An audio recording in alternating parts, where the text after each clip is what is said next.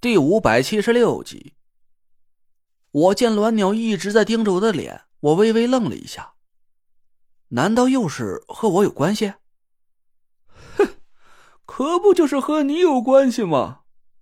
栾鸟冷哼了一声，说道：“死瞎子说要让我们九个老东西分别镇守九凶之地，等你来的时候狠狠揍你一顿，不用给他留面子。”我说这老瞎子也是吃饱了撑的，我都怀疑你是不是他亲生徒弟，怎么就对你这么狠呢？我愣了半天，眼珠子瞪得溜圆。啊，前辈，您这意思是说九凶之地一开始是没有怪物啊？不是不是，没有您九位天尊镇守的，这是我师傅特意给我量身定制的。嗯，我们九个老东西也想不通啊。我又问死瞎子。他是不是想让我们把你给杀了灭口？死瞎子说呀：“你们九个老棺材瓤子，给我听好了，那个胖徒弟老子还有用，谁都不许伤他一根汗毛。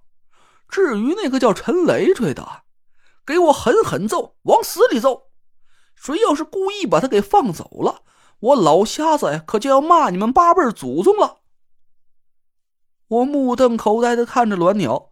我真不敢相信这些话是从师傅嘴里说出来的，但这个语气一点也没错。我敢肯定，这就是师傅那老东西的原话，一点都没掺假。不是前辈，这到底是为什么呀？我苦着脸看着栾鸟，他朝我翻了翻白眼，说道：“甭问那么多了，等你走完了九兄之地，要是还会喘气儿，自己就知道了。”我叹了口气，无奈的摇了摇头。就连鸾鸟的主人这个大嘴巴都不肯告诉我的秘密，看来我也只有打通了九凶之地的所有关卡，才能破解得了了。那死瞎子和我们打完了赌就走了，现在我也不知道他现在在哪儿。你还有事没事没事的话，本尊可就回去了。我想了想，对鸾鸟鞠了个躬，没事了。多谢前辈手下留情。鸾鸟的主人似乎对我的态度有了很大的改观，竟然抬起翅膀，轻轻的在我脑袋上拍了一下。本尊对你手下留情，就是看在你顾惜我宝贝鸾鸟的份上，你能把所有的药品都拿出来救我的宝贝鸾鸟，还为了救他不惜和本尊打上一架，就冲你这份孝心。本尊就算是被死瞎子骂八辈祖宗，也值了。鸾鸟说完，就扑扇了几下翅膀，飞到蛇王身边，尖锐的喙上白光一闪，刺啦！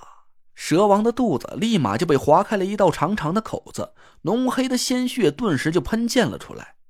鸾鸟伸出尖利的喙，在蛇肚子上啄了几下，叼起一个拳头大小的黑色圆球。这是蛇胆吗？鸾鸟一扬脖子，咕噜一下把圆球吞进了肚子，朝我点了点头，说：“吃哪儿补哪儿。刚才我宝贝鸾鸟把他自己的凤胆给了你们那么大一块，心疼死本尊了。吃个蛇胆补补。行了，本尊该回去交差了，你们好好保重吧。”鸾鸟说完，就昂头仰天，发出了一声清亮的鸣叫。它扑扇着翅膀，庞大的身躯直飞上天。前辈保重。我们几个人一起对着越飞越远的鸾鸟鞠躬。我突然想起了一件事儿，急得朝着鸾鸟的身影就大喊了起来：“前辈，前辈，您还没把我那两个同伴从幻境里放出来呢！您回来！”鸾鸟的身影很快就消失了。我急得抓耳挠腮的，跺着脚是哀嚎了起来。这下可麻烦了，凭我们几个人的本事，想要解开幻境，把唐果儿和郭永哲救出来。门儿都没有，师兄怎么办？我苦着脸看着那若兰，实在不行，咱就先回中州吧。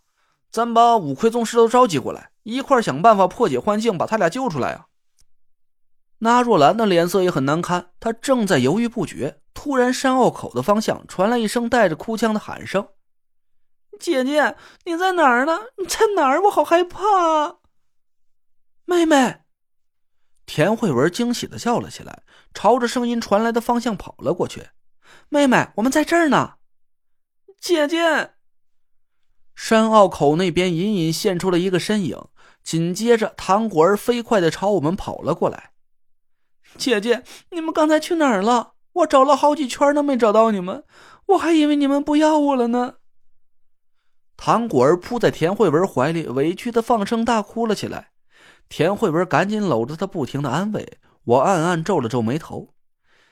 其实刚才我心里啊，曾经闪过一个很邪恶的念头，我想要鸾鸟的主人单独把郭永哲给放出来，干脆就把唐果儿给困在幻境里算了。毕竟她是楚寒楼的外孙女儿，他的目的是杀掉田慧文，夺舍田慧文的紫薇凤女命格。我不想把这颗定时炸弹放在身边。我实在是不知道他这副姐妹情深的嘴脸到底是不是装出来的。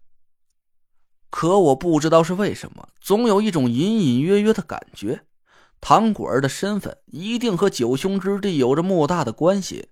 队伍里少了他，我们很有可能就会走不出九兄之地。这种没来由的奇怪感觉让我挠着头疑惑了半天。我为什么会这么想呢？我也不知道。哎，对了。郭子呢？我突然发现郭永哲没回来，一声就叫了起来：“郭子，郭子！”山谷里静悄悄的，只有我的回音在远处环绕着。半天都没听见郭永哲的回应，我皱了皱眉头，心里一沉：郭永哲不会是出了什么事儿了吧？他是我们这支队伍里唯一一个有户外经验的人，要是少了郭永哲，我们就成了没头的苍蝇了。想要凭我们几个户外小白全虚全影的从九兄之地走出来，那真是无异于痴人说梦。快收拾东西，赶紧找去！啊我吼了一声，快手快脚的把包背起来。其他几个人也收拾好了东西，我们打着手电筒，一路朝着郭永哲警戒的方向摸了过去。郭子，郭子！